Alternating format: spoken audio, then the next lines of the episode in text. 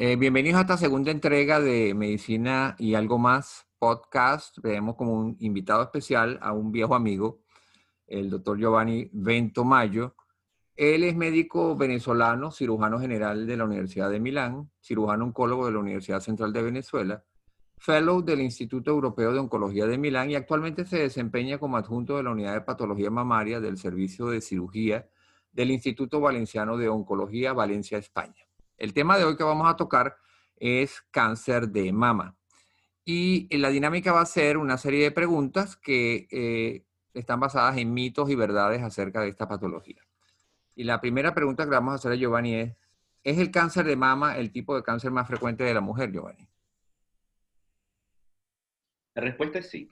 La respuesta es sí, el cáncer de mama en el mundo hoy por hoy es la primera uh, digamos, el cáncer más frecuente porque la mujeres en el mundo presentan como enfermedad oncológica Sin lugar a dudas, esto es un problema de salud mundial. Más de 2 millones de mujeres van a padecer o van a ser diagnosticadas de cáncer de mama en el mundo este año.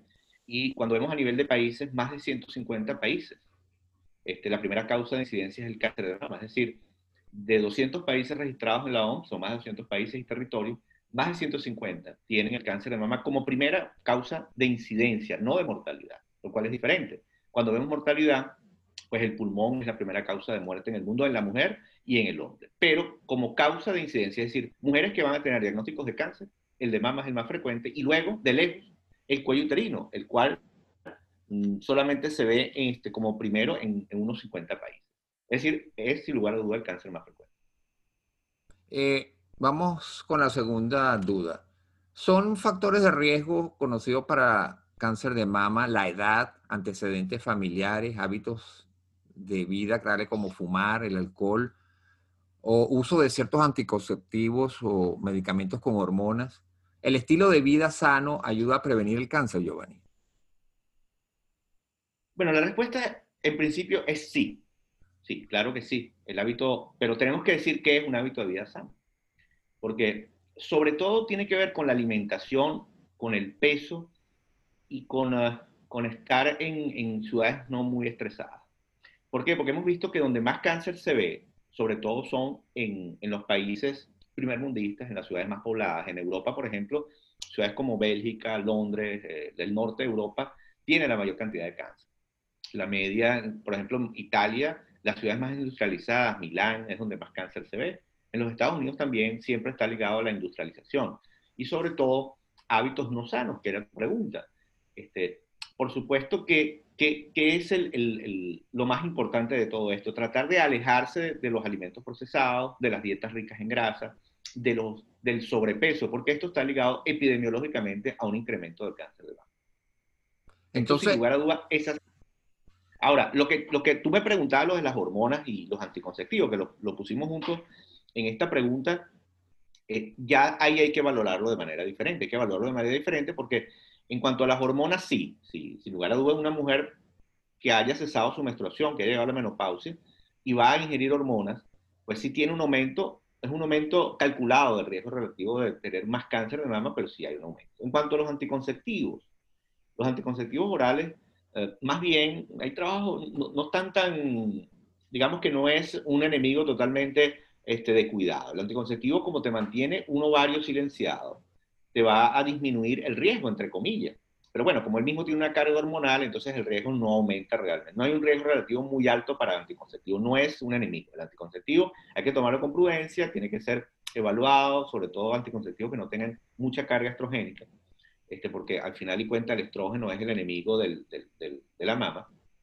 Y el problema sí es las hormonas. Las hormonas tienen que ser manejadas cuando la mujer ya cesa la menstruación, cesa, está en menopausia, las hormonas tienen que ser manejadas por un personal calificado que valore, evalúe la mama para ver si esta mama, desde el punto de vista de su densidad y de, la parte de la mujer, si tiene más riesgo, puede o no recibir hormonas. Es decir, no es como hace unos años que libremente le damos hormonas a todos los pacientes. Ahorita tiene que ser un riesgo calculado y le damos hormonas realmente a la paciente que lo, que lo necesita, cuando tiene, la paciente es muy sintomática. ¿Y fumar y el alcohol? Fíjate, lo de fumar aumenta el riesgo de, de otros cánceres, pero mm, no hay trabajos exactos que prueben que el hábito tabáquico mm, influya directamente sobre el cáncer de mama. Siempre hemos querido eh, meter al, tabaco en esto y por supuesto, si tú este, agarras un número de mujeres que tienen cáncer de mama, pues vas a encontrar que muchas de ellas fuman. Pero no hay trabajos realmente a gran escala que demuestren que el cigarro per se, el tabaco per se, sea una, un riesgo relativo aumentado. Sí, sobre todo en las posmenopáusicas, pues un cierto um, riesgo relativo aumentado incrementa un poco el riesgo de cáncer de mama, pero no es ni como en el esófago, ni como en el estómago, ni como obviamente en el pulmón, donde la relación causa-efecto, es decir, tabaco, cáncer, es importante. En la mama es diferente. La mama es, es, son los hábitos dietéticos y la carga genética familiar. Ahí sí que realmente la diferencia mm, pesa. Obviamente no como, como lo es en el pulmón para el tabaco o como lo es este, obviamente el alcohol para el esófago, para el cáncer de estómago. ¿Y el sobrepeso, la obesidad y el sedentarismo? Mira, sí están asociados. Sí se ha visto que el sobrepeso, eh, en, la mayoría de las mujeres de cáncer de mama, sobre todo en las posmenopáusicas, ¿por qué? Porque las hormonas una vez que van disminuyendo su emisión por parte del ovario, pues lo que tenemos es una aromatización periférica. Es decir, la grasa es capaz de producir eh, derivados hormonales que van al final a comportarse como hormonas, como hormonas femeninas. Entonces, pues hay que tratar en lo posible de que en la posmenopausia pues no haya un incremento del peso porque vamos a tener también una carga hormonal y esto pesa directamente sobre la, la etiopatogenia del cáncer de mama. Eso es la realidad. Por lo tanto, yo creo que la respuesta es sí. Los hábitos son importantes, no son directos, pero sí son importantes. Es decir, la unión de ellos, tanto el sobrepeso, el tabaco, el alcohol. Es decir, cuando ves una persona sana, sana eh, y sobre todo con una dieta sana, una dieta mm, que esté alejada de los alimentos procesados, una dieta sobre todo orgánica, y luego más adelante seguramente me vas a, a preguntar sobre, sobre los alimentos, porque en esto se está basando mucho y la conservación de los alimentos. Lo que hemos visto es que se ve sobre todo en pacientes con, con, con hábitos no muy sanos desde el punto de vista dietético y mm, hábitos mm, desde el punto de vista tabáquico y alcohólico, si, están, y, si hay influencia en el cáncer de mama.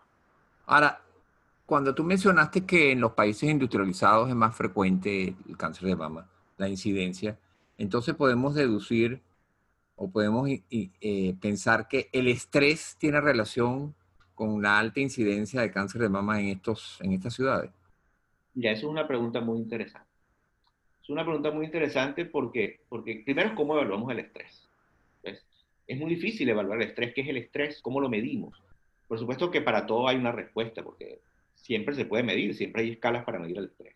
Pero lo que sí hay es una asociación directamente, porque yo creo que la, la, enfermedad oncológica es una enfermedad psicosomática. Como todas las enfermedades, tienen un peso más o menos el componente psicológico dentro de la enfermedad. Pero cuando tú indagas sobre la vida de esa persona, siempre hay un componente de estrés, un componente que ha desencadenado. Se ve mucho, por ejemplo, mujeres que pierden su esposo o que tienen una enfermedad en la familia que de repente le aparece un cáncer. Eso se ve, se ve. Ahora, lo que sí vemos epidemiológicamente es que las ciudades más industrializadas, las mujeres de alto nivel socioeconómico, de hecho, el cáncer de mama es una, enfermedad de mujeres, vamos a llamarlo mm, con bienestar. El, cáncer de cuello uterino más bien es una enfermedad de mujeres más humildes porque tiene otros factores de riesgo, pero el cáncer de mama tiene que ver con la buena alimentación y lo que te decía, con la comida del supermercado, la comida lejos de tu casa. Es decir, esa mujer que vive en una ciudad y esa comida tiene que viajar del campo a la ciudad, tiene que ser preservada, tiene que ser congelada, descongelada varias veces. Esos son factores de riesgo que hemos visto que sí están presentes en el origen del cáncer de mama. Lo que tiene que ver con, sobre todo con la preservación del agua, este, todo lo que tiene que ver con, con, con, el plástico, el plástico y todos los derivados del, de los bencenos esto está hoy en día estudiado, en los últimos 20 años se ha estudiado mucho como uno de los orígenes del cáncer de mama. Sin lugar a dudas, el estar en una ciudad, tú, tú ves la gente que viene del campo que tiene un grupo de patologías.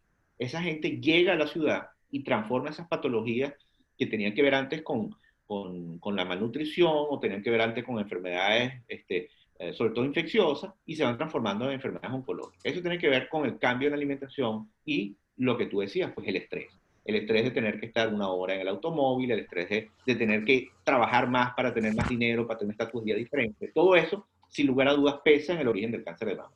Mira, tú ves, por ejemplo, la, los mapas de cáncer. Es impresionante. el norte de Europa, las, todas las ciudades grandes, todas es donde más cáncer de mama.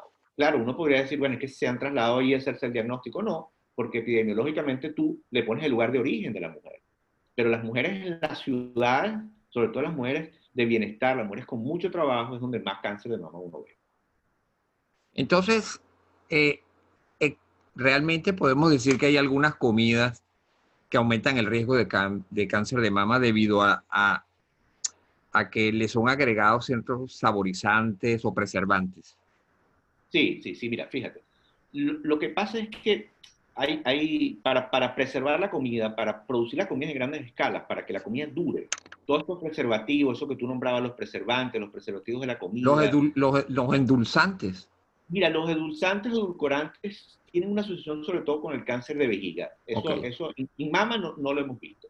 Pero hay, hay un grupo de, de, de, preservantes que se llaman disruptores endocrinos, que, son derivados del, del, bifenol, los cuales tienen, y, y, se ha probado que tienen asociación directa con los cánceres, pero sobre todo con el cáncer de mama. Porque estos disruptores endocrinos, se ha visto sobre todo que golpean los primeros dos o tres años de la, del niño o de la niña, en este caso, y pueden incrementar este, mutaciones, las cuales al final se transforman en cáncer. Acuérdate que el cáncer no es más que un conglomerado de pequeñas mutaciones mm, patogénicas en un grupo de células. Entonces, esto, eso, esto se está estudiando mucho en Europa, se llaman disruptores endocrinos, es decir, sustancias que rompen el proceso endocrino normal. ¿Y qué son estas sustancias? Bueno, los químicos, sobre todo ligados al plástico. Todos los plásticos, desde las botellas de plástico con agua, sobre todo los, los productos que se utilizan para abrillantar el plástico de las botellas. Esas botellas que están días, meses y años en los supermercados que nadie toca y que producto del calor es agua, obviamente se va a, a embeber de, de, esos productos químicos. El pescado que comemos hoy en día, Alejandro, tiene una gran cantidad de micropartículas de plástico que al final ingerimos. Hay poco pescado dentro del, Mediterráneo, del Atlántico, y hay, la mayoría del pescado hoy en día es por piscicultura. Bueno, esta piscicultura, aunque tú no lo creas también, tiene microplástico porque están generalmente cerca de las costas. Entonces, estos alimentos ahora están todos como que minados por micropartículas químicas y esto está asociado, sin lugar a dudas, al incremento del cáncer en general, pero del cáncer de mama. Entonces, yo creo que es muy importante tratar de alejarse de lo posible. Es más, hay gente que no está utilizando botellas de plástico, sino botellas otra vez de vidrio. Se está tratando de, de, de volver al, al metal, al vidrio, al reciclado. ¿Por qué? Porque es una manera de alejarse un poco de estas sustancias químicas que sin lugar a dudas son la base, porque fíjate tú, el, el, cáncer se ha triplicado en los últimos años y tiene que ver con relación con, con, la, con la puesta en escena de los químicos y de los plásticos a nivel, este, sobre todo de los, países industrializados. Entonces, esto de la dieta tiene absolutamente que ver con el origen del cáncer. Ahora, fíjate una cosa que yo, por ejemplo, he observado y, y, y le aconsejo a las personas que, a veces a las mujeres que tengo a mi alrededor, que es que hay una costumbre que es que la, la persona, eh, en aras de preservar el ambiente eh, y no contaminarlo con más plástico, entonces toma la determinación de reciclar la botella de plástico, entonces volverla a llenar de agua y seguirla utilizando por tiempo prolongado. Práctica que no es. Eso es un error. Eso. Eso es un error, yo estoy de acuerdo contigo. Eso es un error porque eso significa que la botella se está degradando y está emitiendo pequeñas partículas que no vemos, obviamente, y se van a meter en el agua y te la terminas bebiendo. Entonces, primero tratar de no utilizar tantas botellas de plástico, ya por el ambiente en general, pero por el ambiente específico, es decir, porque van a los océanos, los tragan los peces, las micropartículas y después entran en el organismo nuestro. Y hay una cantidad de químicos, como yo te decía, los bencenos, los parabenos, este, los bifenoles, eso está comprobado esos bifenoles van a entrar en contacto con nuestro metabolismo y van a producir cambios, metamorfosis en nosotros. Entonces, eso se ha visto en los animales y ya se está probando en los seres humanos. Aquí en Cataluña, en Barcelona, hay grandes estudios que demuestran que estas sustancias son cancerígenas. Lo que pasa es que, claro, la industria pues también necesita eh, proteger los alimentos, porque tú, sobre todo, fíjate, tú los fast food, las comidas rápidas, es, una belleza, tú ves una hamburguesa y la hamburguesa es perfecta, entonces tienen que utilizar una gran cantidad de conservantes para que esos alimentos duren la mayor cantidad de tiempo e, este, bien, sin, sin, sin bacterias, sin hongos, pero sobre todo que se vean bien además, porque los empaques son perfectos, los colores, todos los colores que le ponen a, las comidas para llevar. Entonces, una comida, las comidas que están mucho tiempo en el anime, el anime es uno, un, plástico, pues obviamente, todos son este, poliuretanos, son, son generalmente son tipos de plástico, unos más nocivos que otros. La dureza, en general, están en contacto con los plásticos, vamos a llamarlos plásticos, pero en general son, son, son sustancias plásticas, más riesgo tú tienes que esa comida se vaya, vamos a llamarla, a, a infectar o a, llenar de, productos químicos que al final van a hacer daño en el metabolismo y en la génesis de, de, patologías oncológicas. O sea que, sin lugar a dudas, pues yo creo que la, este, este aumentar del cáncer, del cáncer de mama en la mujer, que, que, cada vez tenemos más, mm, superó el cuello uterino en los países tercermundistas de hace más de 5 y 10 años. Y en Europa es una enfermedad súper este, frecuente. Aquí estamos a niveles de, de, una de cada ocho mujeres va a tener en, en su vida el cáncer. De hecho, ya prácticamente nosotros cuando diagnosticamos un cáncer, lo vemos como, bueno, te diagnosticamos una enfermedad crónica, como una hipertensión, como una diabetes, porque tienes que vivir con ella. Lo bueno es que son enfermedades en, en, sus primeras apariciones, son enfermedades pequeñas, son enfermedades iniciales y, pues no terminas muriendo de ella, eh, afortunadamente, porque es manejable. Pero sí vemos una gran cantidad de cáncer. Eso, y el cáncer de mama, súper frecuente, igual que el de próstata. Es decir, todo lo que tiene que ver con manejo metabólico, endocrino, cada vez lo vemos más frecuente. Ahora, eh, por ejemplo, ¿y qué es de los alimentos que son manipulados genéticamente? Y fíjate, aquellos en donde eh, se dice que se usan hormonas para, para que el animal crezca, engorde más, como por ejemplo la carne de pollo, los pollos. Sí, los pollos, sin lugar a dudas, mira, este, allí cada vez nos metemos en, en, en, camisa de once varas porque estamos tocando pues el alimento de todos los días. Yo creo que en el mundo del pollo es la proteína más común. El norteamericano, el europeo, termina comiendo pollo casi que siempre. O la ensalada César tiene pollo. Es decir, el pollo, y entonces es una proteína muy económica. Y esto que, que hacen crecer los pollos rápidamente, que los, pinchan con estrógeno, el pollo lo tienen que hacer crecer en días. Entonces, obviamente, esa carga estrogénica suma la carga estrogénica normal de la mujer y sin lugar a dudas esto debe pesar en, la génesis del cáncer. Yo creo que es, absolutamente muy probable que esos, mm, esas proteínas que han, sido estimuladas por, por estrógeno, esos estrógenos al final entran en el cuerpo de la persona que, que los va a comer. Por eso yo creo que no tiene duda y sin lugar a dudas eso es así. Y por eso vemos tanta gente que tiene una obesidad a corta, a corta edad y tantos cánceres de mama y de endometrio que cada vez se hacen en, se ven en mujeres más jóvenes. Ahora bien, fíjate, vamos a continuar con la parte esta que es bien interesante de todo lo que son los riesgos.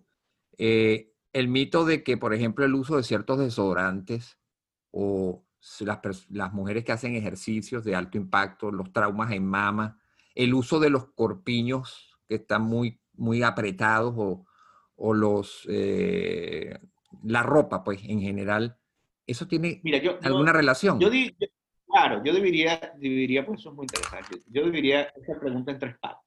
¿okay? La primera parte es la parte de los, de los sujetadores, sostenes, corpiños.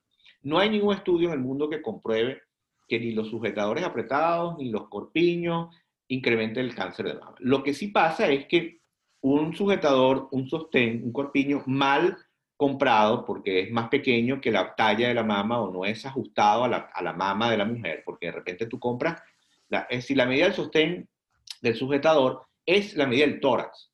Y luego está la copa. Entonces, una mujer puede comprar un sujetador bien para su tórax, pero mal para el volumen de la mano. Entonces, cuando tienes un sujetador, un sostén más pequeño, te deja marca y eso lo que causa, Alejandro, al final es dolor. Dolor y, te puede inclusive marcar la mama. Pero que eso cause cáncer de mama, no.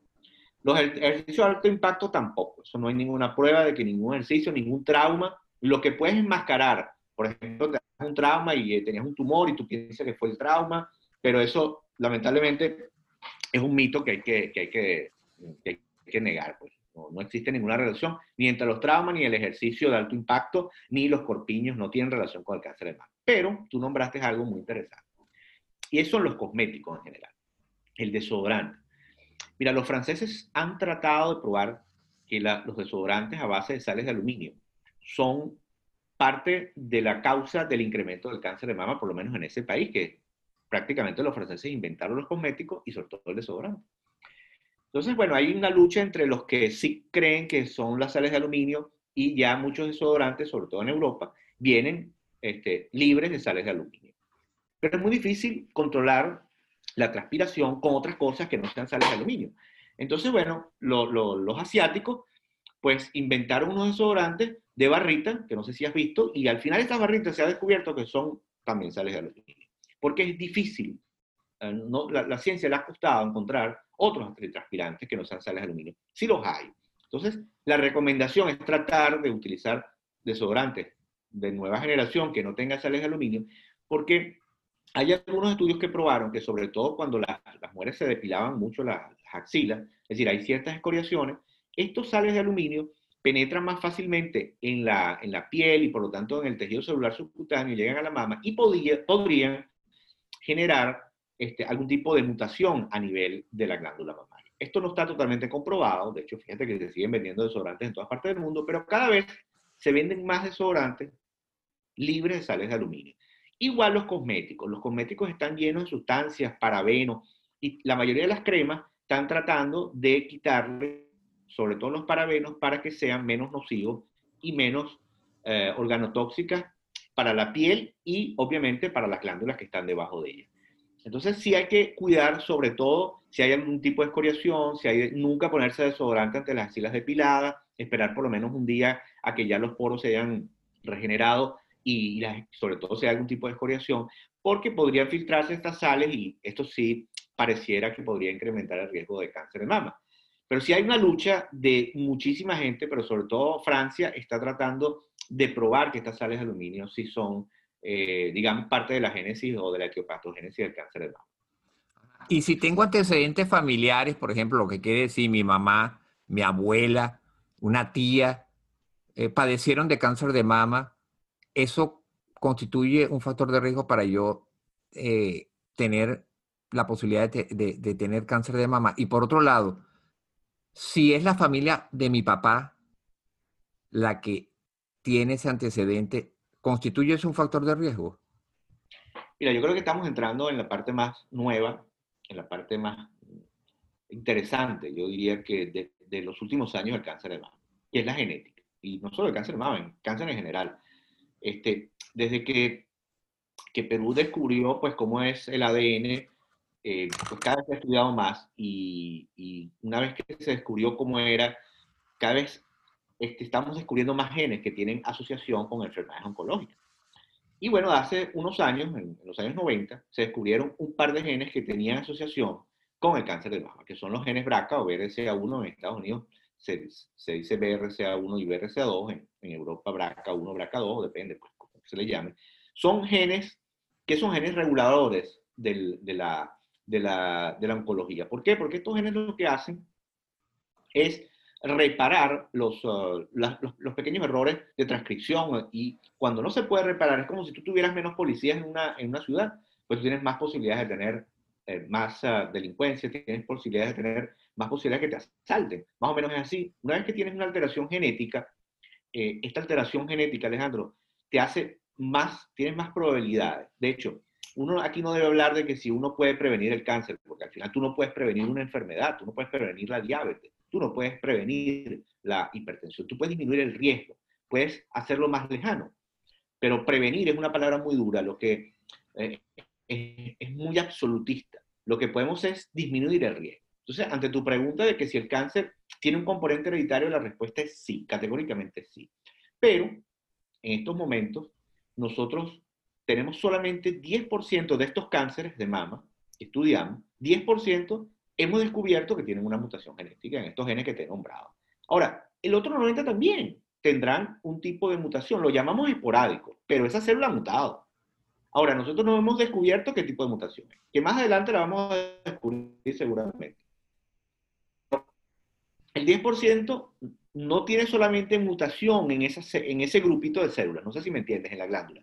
Tiene una mutación en todas las células de su cuerpo. Es decir, es lo que llamamos una mutación germinal de todas las células. Entonces, esos pacientes, una vez que tú le determinas en la sangre que tiene una mutación, esos pacientes tienen más riesgo de tener cáncer de mama. Los pacientes que tienen una mutación BRCA1, BRCA1, tienen hasta 80% de probabilidades a lo largo de su vida de ser un cáncer de mama y 60-70% de ser un cáncer de ovario. Las mutadas cáncer de cáncer de mama BRCA2 es un poco menos el porcentaje, la probabilidad, pero está alrededor de un 60%. Entonces, cuando tú tienes muchos cánceres en la familia, pues entonces se evalúa si tienes cánceres, por ejemplo, en tu mamá, en tu hermana, en tu hija, se suman y si las probabilidades eh, son muy altas, se hace un estudio genético. Hoy por hoy, por ejemplo, en Europa, aquí en España, pues las, cada comunidad autónoma, pero en general, cuando tú tienes un par de familiares con cáncer de mama en primer grado, o sea, tu madre, tu hermana, este, tu hija, pues se va sumando. O en el momento de que el paciente, por supuesto, el paciente tiene que tener un cáncer de mama menor de 50 años, por ejemplo, y es una, un subtipo muy agresivo, pues tú le haces la, valoración, le haces la evaluación a ver si tiene una, una mutación genética. Es decir, hay índices para hacer, porque es un poco costoso. Oscila entre 1.000 y 3.000 euros la determinación de, de, la, de la genética. Por lo tanto, una vez que se le hace, si el paciente tiene una mutación genética, pues hay que cuidarlo de manera especial. Pero la familia paterna cuenta para, para eso. concluir la respuesta, absolutamente es igual que la materna. Tú debes preguntar este, si el padre tiene o no cáncer de próstata y si la familia del padre, por ejemplo, imagínate que la hermana del padre tiene cáncer de mama, pues es un familiar con cáncer de mama. Y se cuenta, igual la abuela paterna, es la misma carga genética, tanto el padre como la madre. Inclusive, estudios han probado que la parte paterna pesa más. Y si tú tienes un cáncer de mama hereditario, es decir, tú cuando cumple los criterios para hacerte el estudio, porque son criterios muy estrictos, para hacerte el estudio, si a ti te da cáncer de mama, tú eres mujer y te da un cáncer de tienes 45 años, eh, o tienes 30, por ejemplo, si tienes 30 vas directo, tú a una mujer se le diagnostica un cáncer de mama a los 30 años y se estudia genéticamente. Y yo creo que más adelante se van a estudiar todas. Es un motivo económico, ¿ok? O sea, hoy por hoy, con los ovarios, Alejandro, ya, ya todos los cánceres de ovario, toda mujer que le da un cáncer de ovario se le hace un estudio genético. Primero, claro, el cáncer de ovario es menos frecuente, el cáncer de ovario es más agresivo, el cáncer de ovario tiene más mortalidad. El cáncer de mama, como hay tanta patología, pues las, eh, digamos que las instituciones, los ministerios, eh, se han cuidado de no hacerle la, determinación genética a, todas las mujeres. Pero más adelante, si esta conversación la hacemos entre unos años, verás que cada vez se va a hacer más, cada vez se van a hacer más test genéticos porque es una enfermedad que tiene un sustrato genético importante. Hoy por hoy se hace por criterios. Tienes que cumplir unos criterios. Primero que te dé cáncer de mama. Si eres menor de 30 años, pues inmediatamente te pasa. Si tú tienes 50 y el cáncer es, no tiene marcadores hormonales, pues también te lo hace. Pero si el cáncer es hormonal, es decir, es por suerte el más frecuente, pues piensa que es un cáncer esporádico, que no tiene relación con la, con la familiaridad genética. Entonces, bueno, a la paciente, pues se le pregunta si tiene otros familiares. Si no los tiene y no cumple criterios, no se le hace determinación genética. Es decir, no a todo el mundo se le hace. Yo creo que si, se le, si hiciéramos más determinaciones genéticas, pues descubriéramos que más gente tiene mutaciones, obviamente. Pero hoy por hoy, alrededor del 10% de los cánceres de mama, y esa es la respuesta, tiene una relación directa con mutaciones germinales. Es decir, que cualquiera de sus células está mutada y por lo tanto tiene menos vigilancia para las mutaciones y más probabilidades de hacer cáncer de mama. Y otro punto interesante es sería el de los implantes mamarios. Hace unos años atrás, tú recuerdas que hubo un boom acerca de los implantes mamarios, entonces recomendaron que había que sacarle los implantes mamarios a las mujeres. Eh, que eso, es, ¿Eso es un mito? ¿Es una verdad? ¿Qué hay que, decir acerca de eso? eso es un tema muy interesante el de los implantes. Este, los implantes, cada vez hay más implantes mamarios por dos razones. Primero, porque es una moda. Es la moda de, aumentarse el volumen del seno, de hacerse el retoque y sobre todo de, hacerse plástica mamaria, o por aumento, por, por la razón que sea. Por lo tanto, se ponen una cantidad importante de implantes, hasta 100.000 implantes al año en Europa. ¿Qué ha pasado? Los implantes mamarios cada vez son más seguros. Hubo un problema hace unos años con unos implantes franceses de una marca PIP, los cuales usaron o utilizaban una, una silicona, que no era una silicona médica, aparentemente era una silicona industrial, y esto causó problemas desde el punto de vista que se rompieron los implantes. Entonces hubo que cambiar muchísimos implantes, muchas mujeres se unieron y hicieron eh, un juicio contra, contra esta empresa y pero no hay relación directa o no hubo en ese momento relación directa de los implantes mamarios y el cáncer de mama. ¿Qué pasó? Se cambiaron estos implantes, perfecto. Hoy por hoy hay una noticia que ha venido, mm, que está circulando mucho en el medio internacional, y es la presencia de un linfoma que se llama linfoma de células anaplásicas o linfoma de células grandes, que es una enfermedad muy, pero muy poco frecuente que se ve en las mujeres que tienen implantes. Un tipo de implante, sobre todo los implantes muy rugosos, ¿okay? que, que no seamos texturizados. Ya de hecho hay una marca norteamericana que, que bueno, que la, la, la, la, FDA de aquí de Europa la, sacó del mercado y estos linfomas son muy poco frecuentes, pero sí se han visto. Hay relación con los implantes, pero no es un cáncer de mama, es un cáncer del envoltorio de la prótesis. Es decir, nosotros cuando le colocamos una prótesis a una mujer, ella hace una cápsula alrededor de la prótesis. Esta cápsula, esa fricción que tiene contra la prótesis, aparentemente causa una respuesta inflamatoria y esa respuesta inflamatoria degenera en este linfoma de células anaplásicas, que no es un linfoma agresivo, pero que una mujer, por ejemplo, esto hay que decirlo, que tenga unos implantes de vieja data, que de repente le crezca de manera rápida la mama, se le ponga roja, esa mujer debe acudir inmediatamente a, su médico, a su mastólogo, hacerle pruebas para ver si tiene alguna imagen sospechosa de este linfoma. Como te digo, es una enfermedad muy poco frecuente, pero sí se está viendo. Estos implantes ya no se están utilizando, los macrotexturados, están usando los microtexturados, los lisos, para evitar esto. Pero con el cáncer de mama, con la glándula, no hay relación. Es decir, las mujeres que tienen prótesis no tienen más cáncer de mama. Cáncer de glándula mamaria, no, eso no lo hemos visto. Se ha tratado de echarle la culpa a los implantes, pero no hemos visto esa relación. Es decir, los implantes hoy por hoy son seguros, este, bien puestos, no tienen ningún problema. Sí pueden tener complicaciones como, bueno, retracciones, capsulitis, pero cáncer de mama no. Lo que sí se ha visto, lo que te comenté, es lo del linfoma. Entonces, en principio, no hay relación entre el implante y el cáncer de mama como tal. Y lo que quiere decir que si eh, yo no tengo antecedentes familiares, entonces estoy libre de, o tengo muy poco riesgo de padecer de cáncer de mama. No, no, porque este, el cáncer de mama, como te decía, el 80-90% es un cáncer de mama esporádico. Es decir, de repente esas células que tú tienes en la glándula mamaria, o que tiene la mujer en la glándula mamaria, se dividen, se dividen, empiezan a tener pequeños errores, mutan y producen un cáncer. Y eso no quiere decir que las otras células, o que eso se lo vas a, a pasar a tu descendencia. Lo que quiere decir es que son cánceres de mama esporádicos. Por lo tanto, no tener familiaridad, tienes menos riesgo, pero no te libra de ninguna enfermedad oncológica de, ninguna, de ningún tipo. Por lo tanto, no le puedes asegurar a nadie, a ninguna mujer que, bueno, tú genéticamente, este, tu madre no tiene, tu abuela tampoco, Claro, tienes menos probabilidades, pero es que el 80% de las mujeres no tienen familiaridad con cáncer ni de mama, ni de endometrio, ni de ovario. Entonces, no se puede asegurar y no se le debe asegurar y tranquilizar a alguien y decir, no, pero es que tú no tienes familiares con cáncer de mama, es poco probable que sea un cáncer. Sobre todo de mama, no.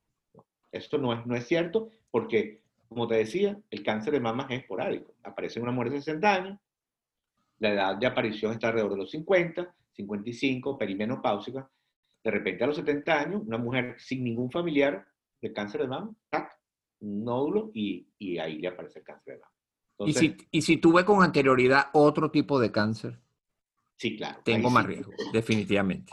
Hay otros cánceres, por ejemplo, el cáncer de endometrio tiene relación con el cáncer de mama porque son dos cánceres hormonosensibles. Y el, el que te decía, el cáncer de ovario, se puede presentar en, concomitancia con el cáncer de mama, porque en las pacientes que tienen mutación genética, BRCA1, BRCA2, esos dos cánceres corren en paralelo. Otros más, pero esos dos son los más frecuentes en las pacientes mutadas de BRCA1 y 2. Pueden tener cáncer de páncreas, de vesícula, pero bueno, estos son obviamente menos frecuentes. Eh, en cuanto al tratamiento, bueno, voy a saltarme al tratamiento, pero en, este, en, este, en esta pregunta, los tratamientos naturales, terapias alternativas, pueden ser opciones que prometan solución. Eh, ¿Qué papel hay sobre ellos en el cáncer de mama? Fíjate, yo creo que hay que dividir bien la, la pregunta, porque una cosa son las terapias naturales y otra cosa son las terapias biológicas. Cuando uno habla de terapias naturales, generalmente nosotros los médicos decimos una terapia natural es eh, generalmente un derivado de una planta, un derivado eh, no probado, no farmacológico, eh, eso de repente inclusive una parte de un animal, este, porque se han utilizado, y eso mm, no tiene una base científica. Mm, las plantas, eh, las hierbas, sobre todo en, Latinoamérica se han utilizado mucho porque, bueno, obviamente todo lo que no duele pues es bienvenido. Es decir, cuando alguien te propone una cirugía que tú vas a operarte y, otro te propone este, una panacea, pues tú vas por la panacea, por la hierba, eso es normal. Mientras no haga daño, pues en pocas palabras no importa, pero si retrasa el tratamiento o el paciente deja el tratamiento, ya la cosa es grave porque puede, y como lo hemos visto, el cáncer de mama evoluciona y luego vuelven con un cáncer de mama localmente avanzado. Otra cosa son las terapias biológicas que uno no debe confundir porque las terapias biológicas sí son tratamientos actuales. Las terapias biológicas son terapias que han sido producto de la investigación y son terapias miradas, Alejandro, directamente a marcadores propios de la célula. Una de ellas es el trastuzumab y el pertuzumab. Este son lo que llamamos vacunas o terapias biológicas. Y en algunos subtipos eh, moleculares del cáncer de mama, los que expresan un receptor de membrana que se llama ER2-NEU, este, esto, que antes era un factor de riesgo negativo, ahora prácticamente es un factor de riesgo positivo porque estas vacunas, estos fármacos, estas terapias biológicas van directamente a golpear esta célula y a impedir que la célula se reproduzca. Entonces, hay que explicarle bien a la mujer que esto no es ninguna terapia natural, no es ninguna planta, no es ningún invento, son terapias biológicas y son, no las llamamos quimioterapia porque para quitarle el peso de la palabra quimioterapia, les llamamos vacunas o terapias biológicas pero en el fondo son fármacos que han nacido del estudio de los fármacos quimioterápicos.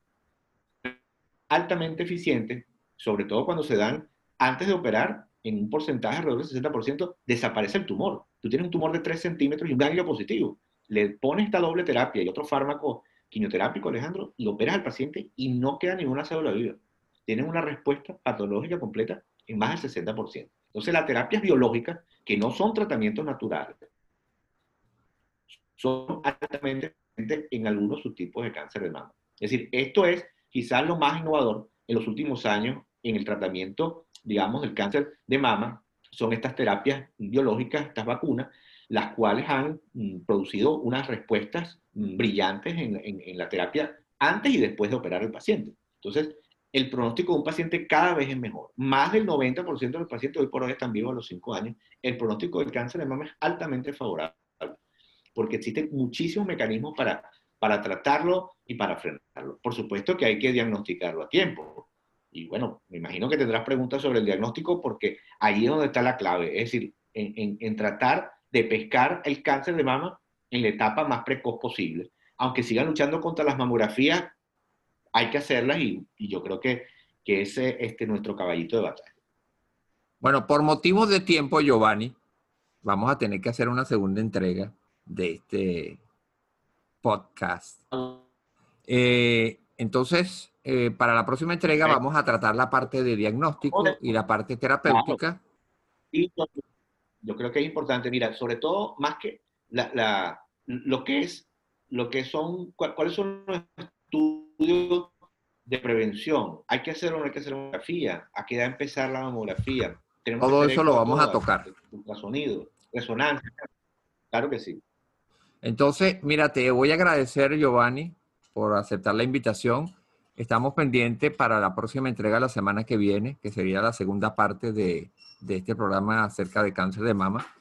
Y bueno, nuevamente te agradezco, viejo amigo Giovanni, allá en la madre patria, España. Este, y un saludo desde aquí, desde Portland, Oregon. Eh, un abrazo y nos encontramos entonces la semana que viene. Claro que sí, Alejandro, claro que sí. Muchas gracias por la invitación, un placer.